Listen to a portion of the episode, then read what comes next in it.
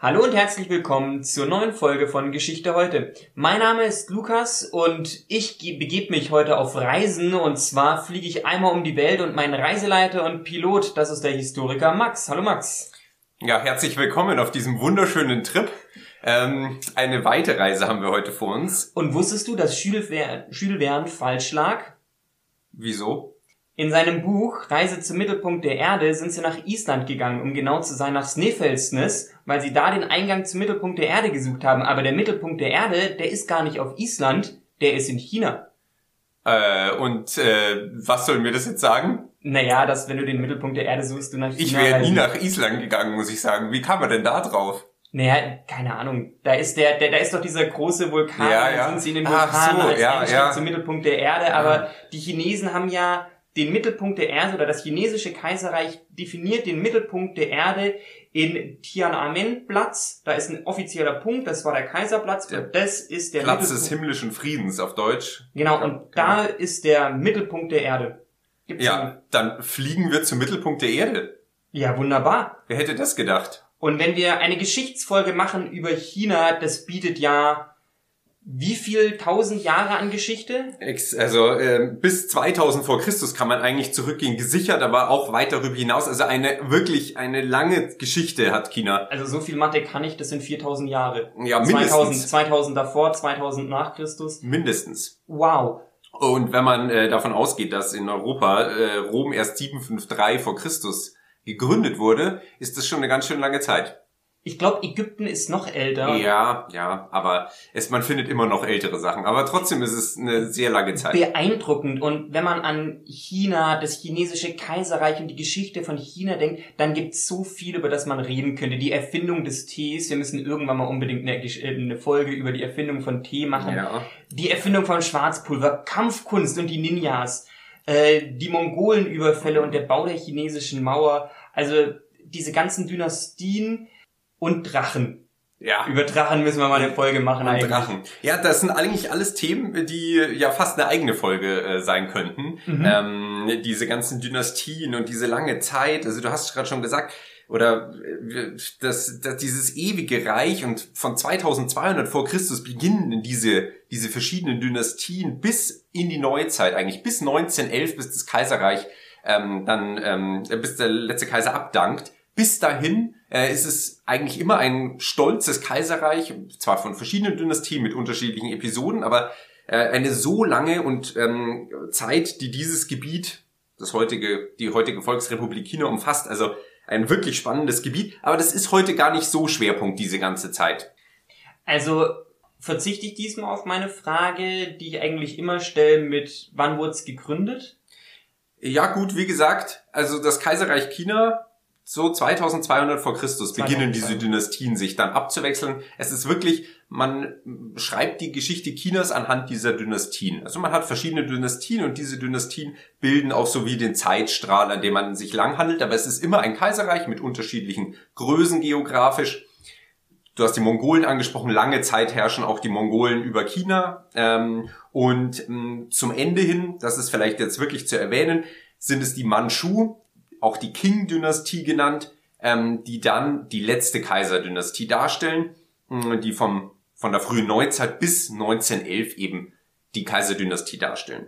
Und damit endet dann das Kaiserreich China. Also eine wirklich lange Geschichte und ich glaube, ähm, wirklich wert, da nochmal eine, vielleicht eine eigene Folge oder sich eigens damit zu beschäftigen.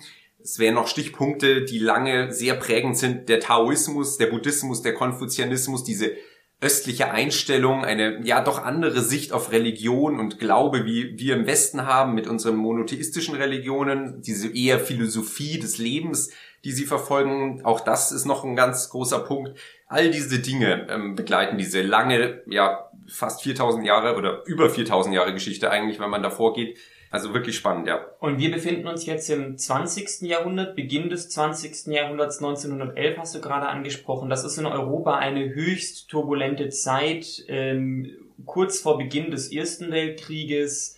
Ähm, es passiert unglaublich viel und ich glaube geschichtlich, so geht's mir auch, habe ich überhaupt keinen Blick für das, was in China passiert ist. Wir hatten ja bisher schon einige Folgen und wir hatten uns eigentlich hauptsächlich aus europäischer Perspektive mit der Geschichte beschäftigt. Mhm. Immer mit Gegenständen, die ja hauptsächlich Europa betreffen, wenn, wenn, wenn wir das so rekapitulieren.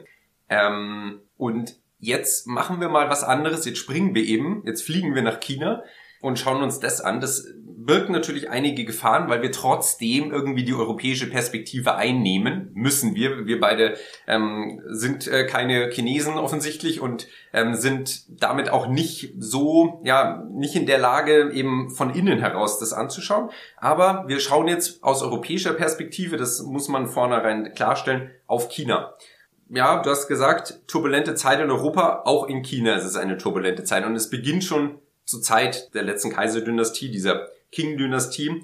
Es beginnt schon im 19. Jahrhundert, dass es turbulent wird. Die Manchu legen extrem starken Wert auf einen Protektionismus von China im 19. Jahrhundert. Sie ziehen sich eigentlich komplett zurück in ihre Grenzen. Ähm, die Reichsgrenzen sollen geschützt werden und äh, China soll für sich zwar Wohlstand erreichen in irgendeiner Form, aber sie so, wollen für sich stehen.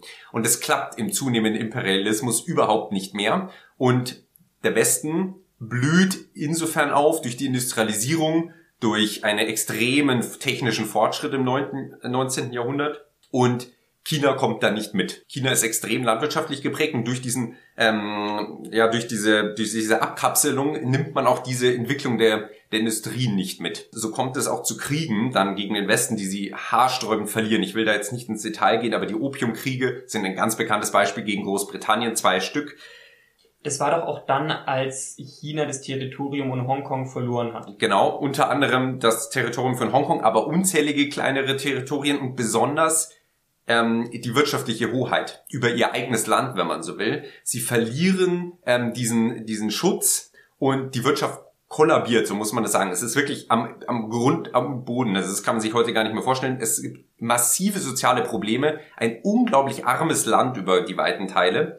Und ähm, auch Japan ist ein wichtiger äh, Faktor. Japan führt äh, sehr aggressiv äh, ihre Politik damals zu der Zeit gegen China. Und China bricht in sich zusammen, so muss man das sagen, insbesondere sozial ähm, bricht es komplett auseinander. Und das führt 1911 auch dazu, auch weitere Kriege gegen Russland ähm, und also geht drunter und drüber, ähnlich wie dann in Europa im Anfang des 20. Jahrhunderts, dass 1911 der letzte Kaiser abdankt. Und damit beginnen wir jetzt eigentlich unsere eigentliche China-Geschichte heute. Wir wollen heute ja so ein bisschen eigentlich eher in die Moderne mal gehen, mal ein bisschen einen, modernen, einen neueren äh, Zeitpunkt mal abgreifen, weil als Mittelalter-Historiker haben wir jetzt viele ältere Dinge gemacht, aber heute wollen wir uns mal auf die Moderne konzentrieren. Das hat auch den Vorteil, dass ich auch mal wieder ein bisschen Fachwissen mit einbringen kann und nicht nur blöde Fragen immer einwerfen kann.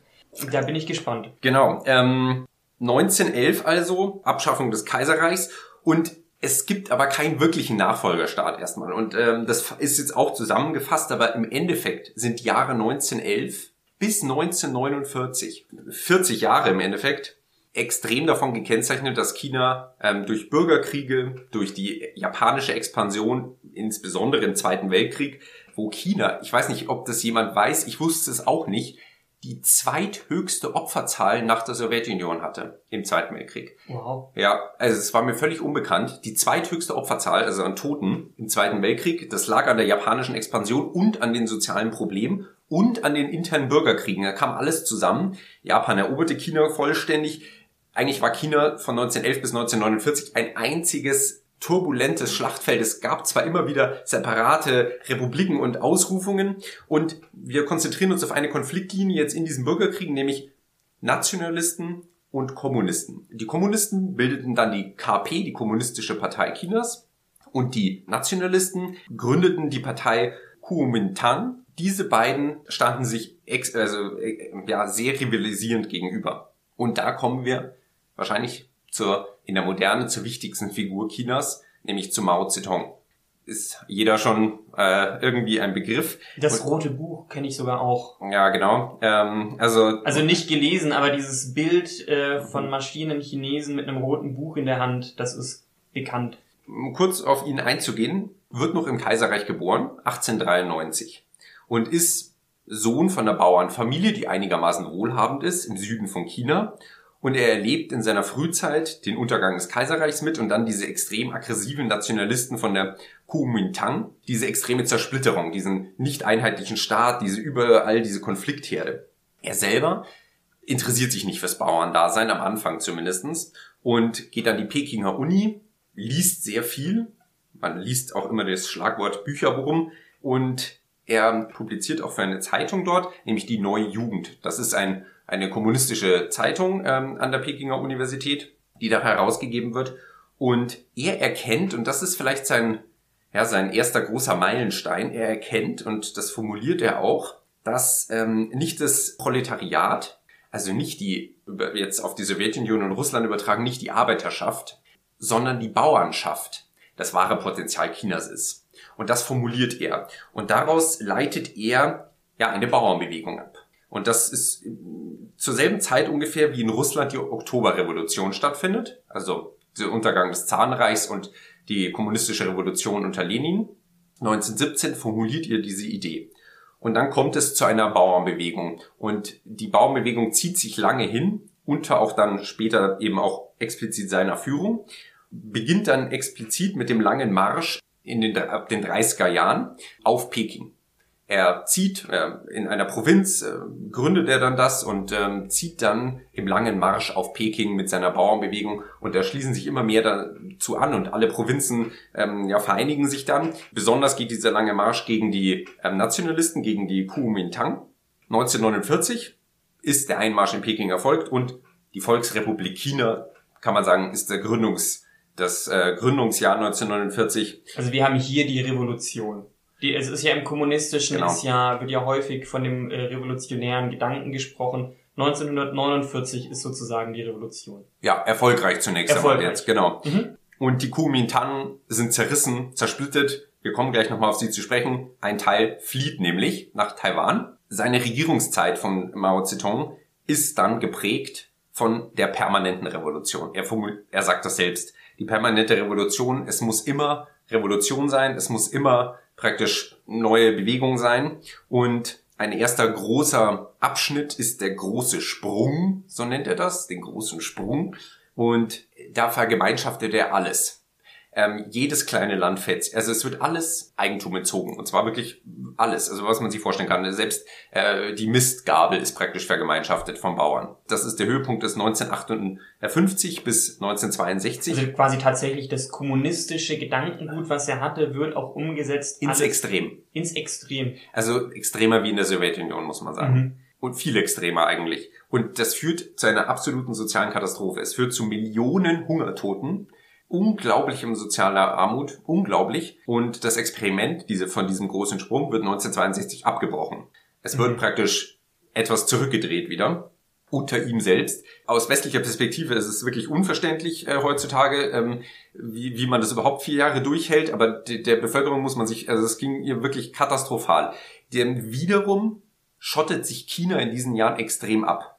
Und dann die zweite große permanente Revolution, und das ist auch sehr bekannt, unter dem Schlagwort Kulturrevolution, denke mhm. ich, ein Begriff vielleicht, ähm, eigentlich unter dem Titel große proletarische Kulturrevolution geht es um die weitere Enteignung gegen Eliten und Gebildete. Er hasst Eliten und Gebildete, muss man fast sagen. Es gibt einige Zitate, die das durchaus belegen. Faszinierend, aber er wurde doch die Jahre davor als Bücherwurm bezeichnet, war doch selbst ein Gebildeter. Ja, das stimmt. Und im Endeffekt hat er sich ja mit dieser neuen Jugend äh, eigentlich ja auch so eine Art äh, ja, Bildungssprechrohr gesucht, nämlich eine Universitätszeitschrift, zwar eine mhm. kommunistische, aber eine Universitätszeitschrift. Aber er legt das mit diesen Bauernbewegungen ab.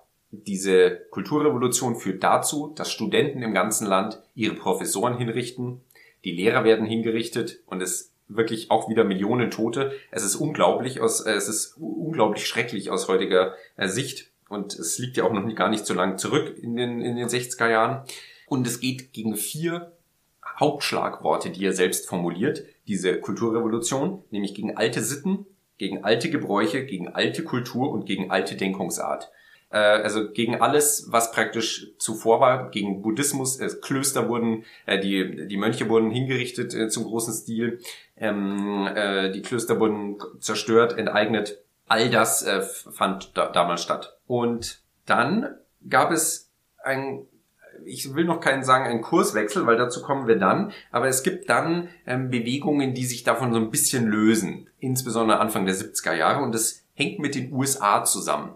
Die USA wollen sich oder suchen den Kontakt zu Mao Anfang der 70er Jahre und dann besonders unter Nixon. Nixon mhm. mit dem Außenminister Kissinger, ähm, ja recht bekannt auch in Deutschland, äh, Harry mhm. Kissinger, er ist ja Kräuter Fürth-Fan, ähm, bekennender ähm, mhm. Fußballfan und äh, Nixon sucht explizit den Kontakt zu Mao.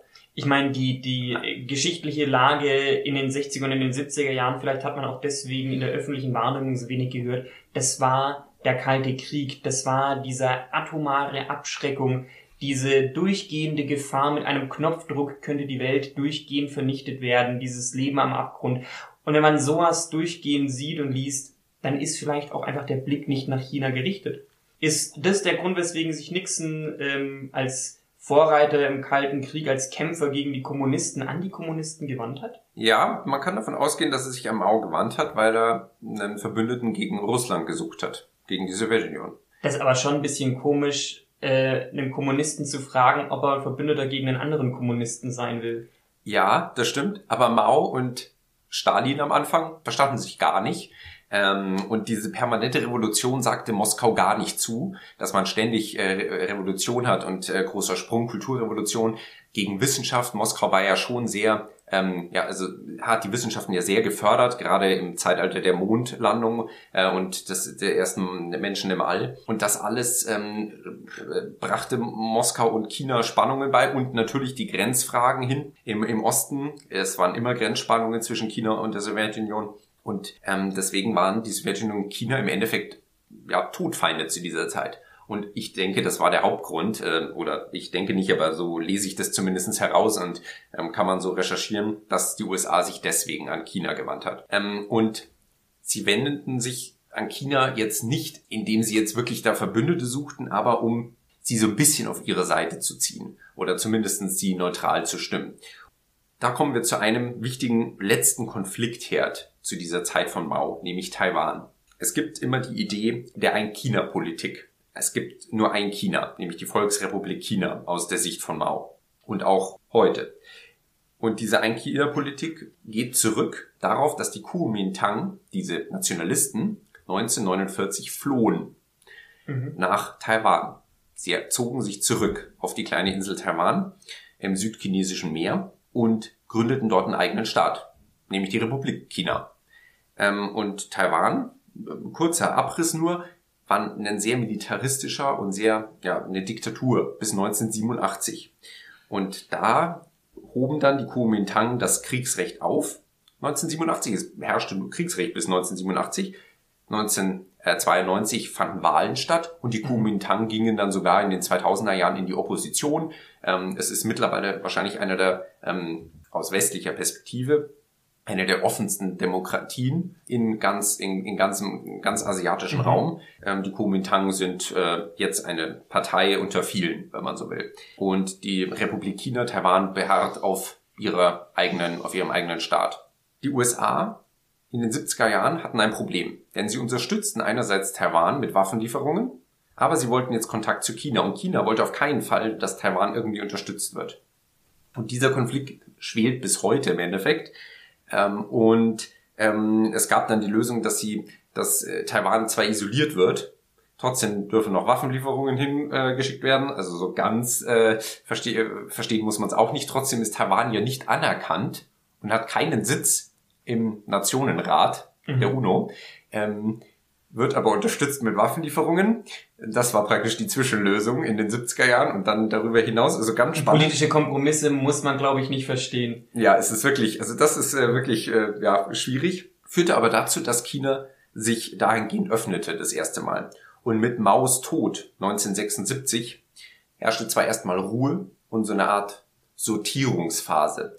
Er hatte ja auch viele Eliten seiner eigenen Partei hinrichten lassen oder einsperren lassen und es musste sich erstmal sortieren. Aber diese Öffnung wurde weitergetrieben und der neue starke Mann, das ist der zweite große Abschnitt in der Neuzeit Chinas, ist Deng Xiaoping. Dieser Deng griff nach der Macht und bekam sie und die 80er Jahre waren von ihm geprägt. äh, ihm ist der, oder unter seiner Regierungszeit wird der Spruch geprägt, Mao verdanken wir die Befreiung, Deng den Wohlstand. Und damit ist eigentlich schon alles gesagt. Deng öffnet das Land weiterhin, gerade wirtschaftlich. Und nach dieser Öffnungsphase, die mit der USA da begann in den 70er Jahren, ähm, geht das jetzt weiter. Deng ist ein extrem anpassungsfähiger Mensch. Er das, die Frage ist ja, wie hat er es geschafft, der, der neue starke Mann zu sein? Er sitzt zeitweise im Gefängnis unter Mao, ist aber dann wieder der zweitmächtigste Mann der KP. Also ein sehr anpassungsfähiger, vielleicht opportunistischer Mann, ähm, der sich da so ein bisschen durchlaviert. Und 1978 beginnt er mit dem Schlagwort Reform und Öffnung. Es erinnert ein bisschen sieben Jahre später, macht Gorbatschow ein, dann einen ähnlichen Schritt mit der Sowjetunion. Ähm, aber dieses Reform und Öffnung ähm, ist sieben Jahre vor der Sowjetunion und führt zu enormem Wachstum. 1984 wächst die Landwirtschaft um 14,5 Prozent, die Leichtindustrie um 13,9 und die Schwerindustrie um 14,2 Prozent. Das sind unglaubliche Werte. Die Wachstumszahlen, davon kann man nur träumen. Genau. Also äh, in Europa sind Also natürliches Wachstum nehme ich mal an. Das ist jetzt kein künstlich herbeigezaubertes. Nein, genau. Ähm, also wirklich äh, ja, äh, schwindelerregend. Es gibt zwar Gegenstimmen, die das Ganze ungesund und gerade die Korruption nimmt sehr stark zu, mhm. Schwarzmarkt, ähm, die das ungesund sehen, aber es ist, der Wohlstand ist einfach zu, zu extrem, muss man fast sagen. Und es endet mit einer Tragödie. Es führt nämlich auch dazu, dass es immer mehr Demokratiebewegung gibt in China in den 80er Jahren. Diese Öffnung führt unweigerlich dazu, dass es auch, und gerade von den Studenten eine, eine Demokratiebewegung gibt, die immer mehr unterstützt wird, auch von breiten Teilen der Gesellschaft. Also wirklich viele Unterstützer. Und diese Demokratiebewegung endet abrupt am 3. und 4. Juni 1989, also im Jahr auch des Mauerfalls, auf dem Tiananmen-Platz in Peking, auf dem Platz des himmlischen Friedens, mit einem Massaker des Militärs, die diesen Aufstand gewaltvoll niederschießen. Ich glaube, das ist eines der bekanntesten Bilder, wenn man an die Neuzeit von China denkt. Das ist dieser einzelne Mann mit seiner Einkaufstüte vor der Reihe der Panzer. Ein ganz bekanntes Bild. Ich glaube, es wurde auch damals Bild des Jahres und so, also es ist ja sehr prägnant. Es gab da an diesem einen Tag 2600 Tote nur an diesem Platz und ähm, es beendet diese Phase der Demokratiebewegung. Und das führt zu einer Schockstarre erstmal. Aber eigentlich wirtschaftlich nach dieser kurzen Erholungsphase der 1990 geht es die 90er, 90er Jahre weiter bergauf wirtschaftlich. Zwar die Demokratiebewegung ist damit auch an ihrem Höhepunkt eigentlich bis zu heutigen Tag erstmal gescheitert, aber in den 90er, 19 Jahren konsolidiert sich das Land weiter, es wächst stark weiter und nach Deng, der dann auch, äh, der ist dann schon sehr alt gewesen und ähm, rettet sozusagen sein Vermächtnis noch die Jahre, Anfang der 90er Jahre mit ein bisschen Versöhnungskurs nach diesem Massaker. Klappt es, dass die chinesische Führung sich sehr regelmäßig ähm, abwechselt? Alle zehn Jahre, das ist dann festgeschrieben, wechselt der Staatspräsident, ähm, die Parteiführung und das klappt sehr gut über eine lange Zeit und deswegen, das ist dieser ganze Zeitraum der 1990er und der 2000er Jahre, ja, ist es so. Und dann gibt es den dritten großen Abschnitt und der führt uns in die heute Zeit nach Mao, nach, nach Deng und jetzt zu Xi Jinping. Ich weiß, äh, man spricht den glaube ich so nicht aus, aber ich tue mir ja schon die ganze Zeit hart mit den Namen. Ich bin auch eh nicht so der Ausspracheexperte und ähm, ja, chinesische Namen. Ich habe noch nie ein Wort Chinesisch gelernt. Also wenn, wenn einer unserer Zuhörerinnen oder Zuhörer, ähm, wenn du Chinesisch sprichst und uns sagen kannst, wir freuen uns. Wir machen das nicht absichtlich, aber wir wissen es einfach nicht besser. Vor allem, ich hatte einmal tatsächlich in der Schule äh, Chinesischunterricht, so ein paar Stunden, so die Grundlagen. Und ich weiß, ich habe mir unglaublich schwer getan, weil es nicht die Buchstaben sind, sondern so ganz feine Aussprachennuancen. Und wenn wir die nicht wissen, im Fall sagen wir es immer falsch Vielleicht einfach an der Stelle ist, ist die falsche Aussprache, aber wir ja. wissen es nicht besser. Also auf jeden Fall äh, Xi, ähm, äh, deutsch ausgesprochen, ist äh, in dem Moment, wie er im März 2013 Staatspräsident wird, der dritte große Abschnitt. Äh, Xi Jinping, 1953 geboren, kommt aus äh, der kommunistischen Elite, seine Familie. Ähm, sein Vater ist schon in der KP ähm, auch angesehen, zwar durch die äh, Dauerrevolution auch da mal geächtet und äh, im Hausarrest und so weiter, aber, aber prinzipiell in der kommunistischen Elite. Und ähm, Xi Jinping nimmt praktisch eine, eine Paradelaufbahn in der Partei. im März 2013 wird er eben Staatspräsident.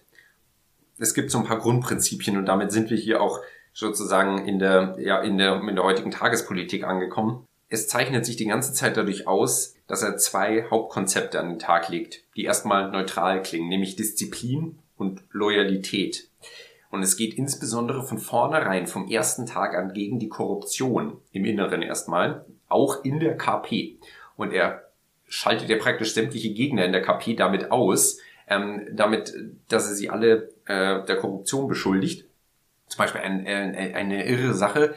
Er legt fest, wie viele Gänge jemand eingeladen werden darf von der KP, nämlich irgendwie vier Gänge, mehr nicht. Das, äh, also die, es gibt eine Essensordnung, es wird alles geordnet, es wird ja auch für die Menschen alles geordnet und genauestens Aber man muss dazu beschrieben. sagen, erfolgreich. Der Kampf von Xi Jinping, so wie ich ihn aussprechen würde, gegen die Korruption war höchst erfolgreich und das hat ihm erstmal und danach später auch aus anderen Gründen, aber erstmal hat es ihnen ein enormes Ansehen in der Bevölkerung gegeben, weil Korruption ist nie beliebt und diese Korruption der chinesischen Elite war damals auch schon ein, Dorn im Auge der Bevölkerung. Genau. Und das führt auch dazu, dass er ähm, in der Bevölkerung, wie du gesagt hast, so beliebt wurde und ähm, sein Machthunger und seine, ja, dann Alleinstellung, dadurch, dass er dadurch auch alle verdrängt, ähm, führt zu einer extremen Zentralisierung der Macht und zu einer extremen Zentralisierung nicht nur auf seine Person, sondern auf Peking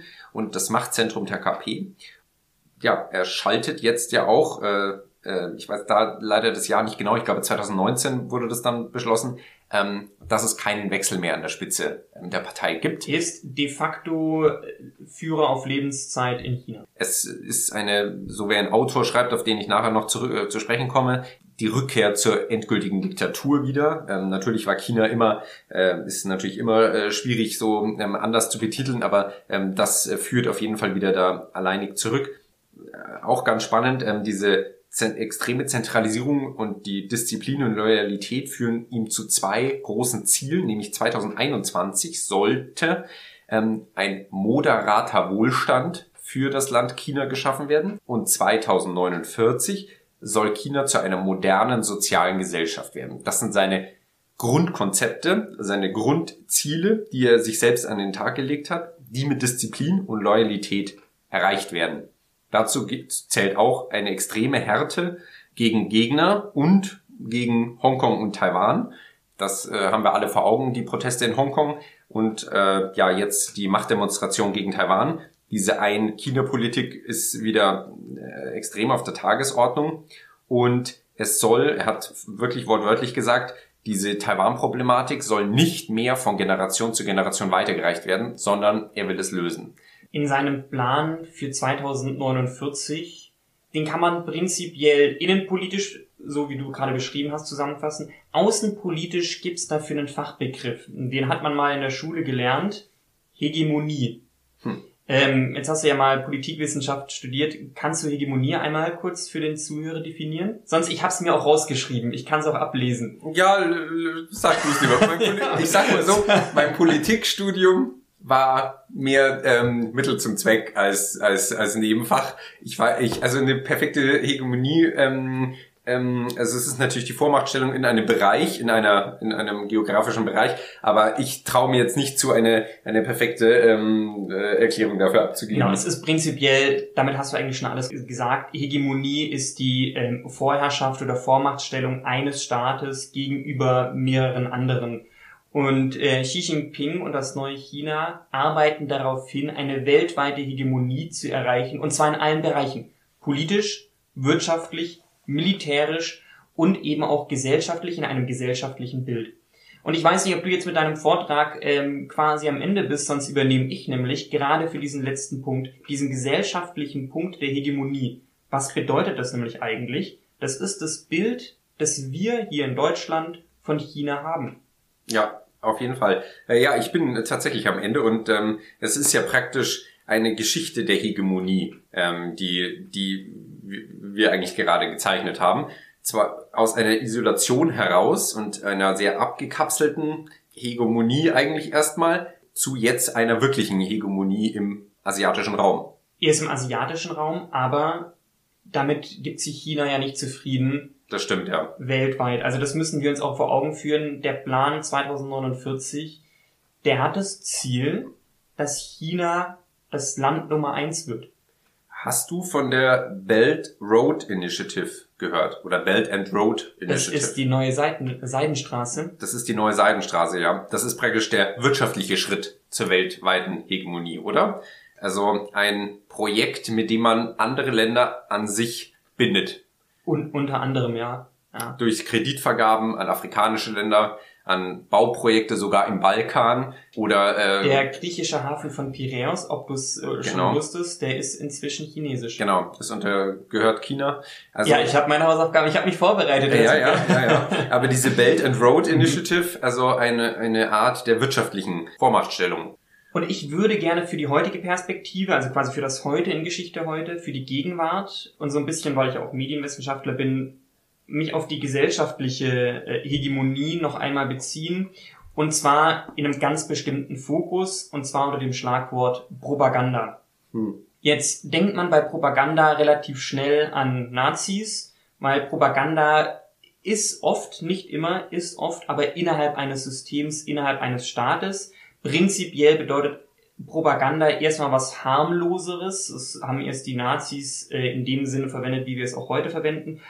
Propaganda bedeutet erstmal gezielte Beeinflussnahme des Denkens, des Handelns und des Fühlens von Menschen. Also quasi wie ein Mensch denkt, fühlt und handelt, will man quasi beeinflussen. Das macht Werbung auch. Also deshalb hieß auch früher tatsächlich in den ganzen Studien ähm, und Ursprüngen der Werbung wurde dann von, von Propaganda gesprochen. Erst die Nazis haben das quasi als politische Indoktrination äh, bezeichnet.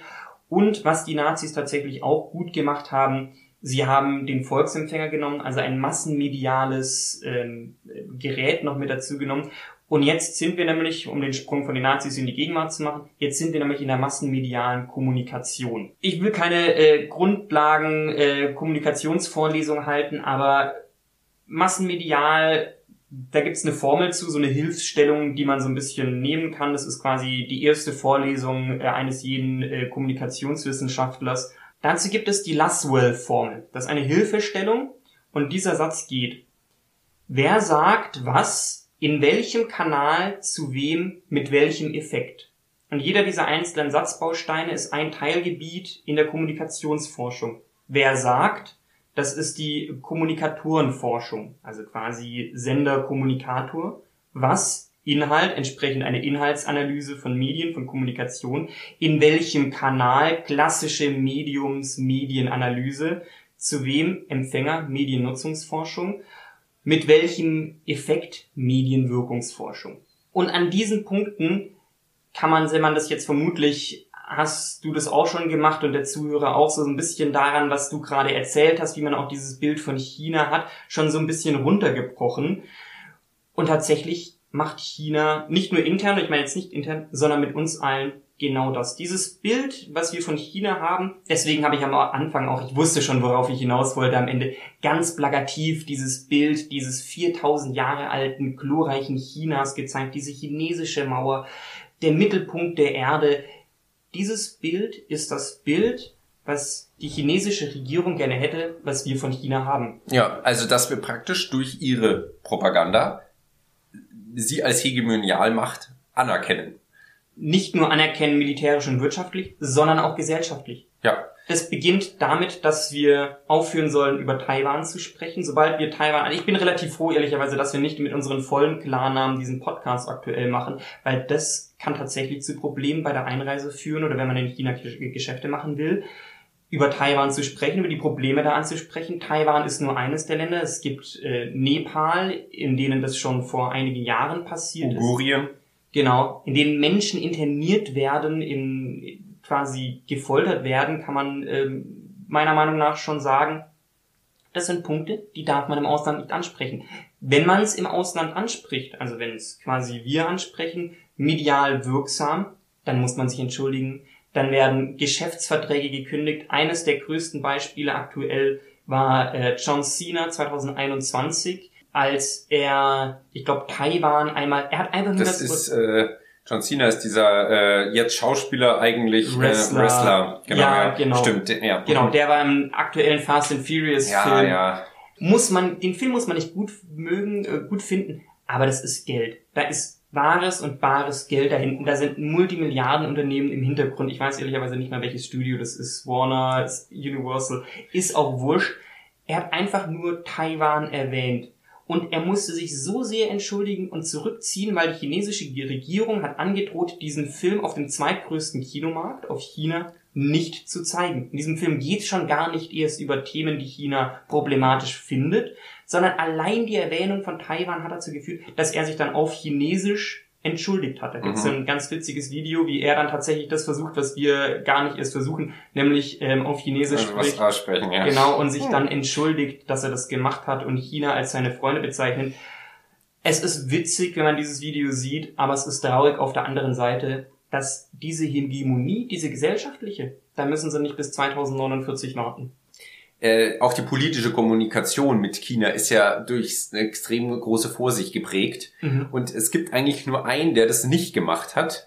Und man kann ihn schlecht finden oder man, man also ich finde persönlich finde ihn jetzt auch nicht äh, gut, aber er hat das praktisch durchbrochen, nämlich Trump. Äh, Trump hat nämlich eins gemacht, er hat darauf wortwörtlich einfach, also ja, mir ist jetzt ein Wort eingefallen, was ich äh, nicht sagen sollte, aber er hat äh, darauf praktisch ähm, äh, ja keine Acht gegeben. Er hat diese Propaganda und diese Hegemoniestellung ignoriert und einfach trotzdem durchregiert. Und ähm, es führt ja unter anderem dann jetzt auch zu diesem Huawei, also zu dem ähm, ja, Verbot praktisch eigentlich äh, von Huawei in der USA. Und es führt auch dazu, dass tatsächlich die aktuelle amerikanische Regierung oder Joe Biden den China-Kurs von Trump als eine der wenigen Politiken fortführt. Genau. Ähm, also das, äh, ja, ich wollte auf das eine Buch nochmal zu sprechen kommen, ähm, von einem Zeitjournalisten von der Deutschen Tageszeitung, ähm, nämlich Matthias Nass. Der hat ein relativ aktuelles Buch, Drachentanz, Chinas Aufstieg zur Weltmacht und was er für uns bedeutet, geschrieben er ist offensichtlich auch kein Freund von Trump, aber das ähm, honoriert er, dass Trump da relativ ja direkt das ausgesprochen hat und damit das eigentlich durchbrochen hat, diese extreme Labiererei, weil alle eigentlich, so wie du gerade das mhm. mit der mhm. Propaganda vorgestellt hast, das eigentlich schon fast akzeptiert haben, mhm. ähm, dass man damit sozusagen umzugehen hat. Und ja, das fand ich ganz, äh, ganz interessant. Also ähm, ja, und auch auch mit Corona hat Trump das natürlich auf die Spitze getrieben und das ist dann wieder wahrscheinlich indem er es das China Virus nannte. Genau, das genau. ist natürlich wieder von ja. seiner Seite her genau. sehr zugespitzt. Prinzipiell hat er genau das durchbrochen, was wir hier gerade angesprochen ja. haben. Ähm, und Corona ist ja tatsächlich auch ein gutes Stichwort. China leugnet ja, äh, nicht leugnet, China vertritt ja die Theorie, dass das Coronavirus gar nicht aus China kommt, sondern von amerikanischen Soldaten in China eingeschleppt worden ist. Ja, das ist dann die Propaganda nach innen eigentlich. Äh, die, nee, auch nach außen. Ja, sie wollen sie nach außen, aber ich glaube ja, kaum. Also das funktioniert nicht. nicht. Ich glaube, da, da, da sind wir uns einig. Aber ähm, ja, das stimmt natürlich. Und insgesamt die ganze Corona-Politik, das war schon für Xi Jinping wahrscheinlich bisher, also es ist eine kritische Phase. Erstens die mhm. Wirtschaft ist deutlich geschwächt. Mhm. Ähm, dann diese ganze, dieser ganze Trump äh, und Huawei und äh, Abschottung der USA gegen China hat sie schon sehr schwer getroffen. Das muss man dazu sagen. Also da gibt es schon, also das fällt ihm jetzt auch schwer. Und diese ganze Corona-Sache ist im Ausland auch äh, ein Desaster im Nachhinein. Am Anfang habe ich noch ein schönes Zitat nämlich gefunden. Am Anfang der Corona-Pandemie hat der WHO-Chef, ähm, der Äthiopier äh, Tedros Adhanom Ghebreyesus. Ähm, Wir haben es heute aber auch leider mit den Namen. Ja, es, es tut mir leid, wirklich. Äh, also der WHO-Chef ähm, hat gesagt, Ende Januar 2020, also der Virus ist praktisch ein Monat alt. Und da hat er gesagt, China hat Unglaubliches geleistet, um die Übertragung des Virus auf andere Länder einzuschränken. Ein paar Tage danach ruft China den Volkskrieg aus und auf der ganzen Welt nimmt der Virus seinen Lauf um das jetzt hier abzuschließen äh, für, für meine, für die Geschichtsdarstellung, das zeigt sowohl Stärke als auch Schwäche dieses Systems. Zum einen die Stärke, sie ziehen extrem schnell Krankenhäuser auf, sie haben einen extrem zentralisierten Staat, der das alles steuert, überwacht, Disziplin und Loyalität. Ähm, Andererseits die Schwäche. Dadurch, dass es keine Medien gibt und nichts, die das begleiten, aufdecken, kommunizieren, dass hier Probleme sind, dass, dass in der Re Region äh, um Wuhan ähm, dieser Virus tobt, führt es dazu, dass es erstmal verschleiert wird, hinausgezögert wird und letzten Endes die ganze Welt äh, betrifft. Diese Stärke und Schwäche ist auch nochmal ein Zitat dann von Matthias, äh, Matthias Nass, diesen äh, Zeitjournalisten, der hat das so umschrieben. Und das Buch heißt nochmal ganz am Ende Drachentanz. Genau. Nämlich hier bei uns auf dem Tisch. Ich denke, damit können wir abschließen. Ich werde jetzt nach der Folge erstmal auf TikTok gehen und mir die äh, Winterolympiade in Peking anschauen und dazu werde ich mir dann die neue Version von Fight Club anschauen, ähm, währenddessen ich bei Alibaba mir noch irgendwas Sinnloses aus China kaufen werde. Ja, also die Reise ähm, zum, zum Zentrum der Welt ähm, war spannend und ich würde sagen, das Zentrum der Welt, die Vorgeschichte, ist auf jeden Fall noch ein, ein Thema, was, was wir im, im Hinterkopf behalten. Definitiv. Ich bedanke mich, war eine spannende Folge. Wieder Fand ich auch. Und wir hören uns dann, ähm, wir wollen jetzt auch wieder zu unserem Zwei-Wochen-Rhythmus zurück, den wir jetzt ein wenig schleifen haben lassen, aber wir sind jetzt wieder dabei. Corona ist ja wieder groß und wir können wieder nichts anderes tun außer Podcasts aus dem. Das heißt, wir hören uns tatsächlich in zwei Wochen wieder. Und bis dahin, alles Gute, macht's gut. Ciao. Ciao.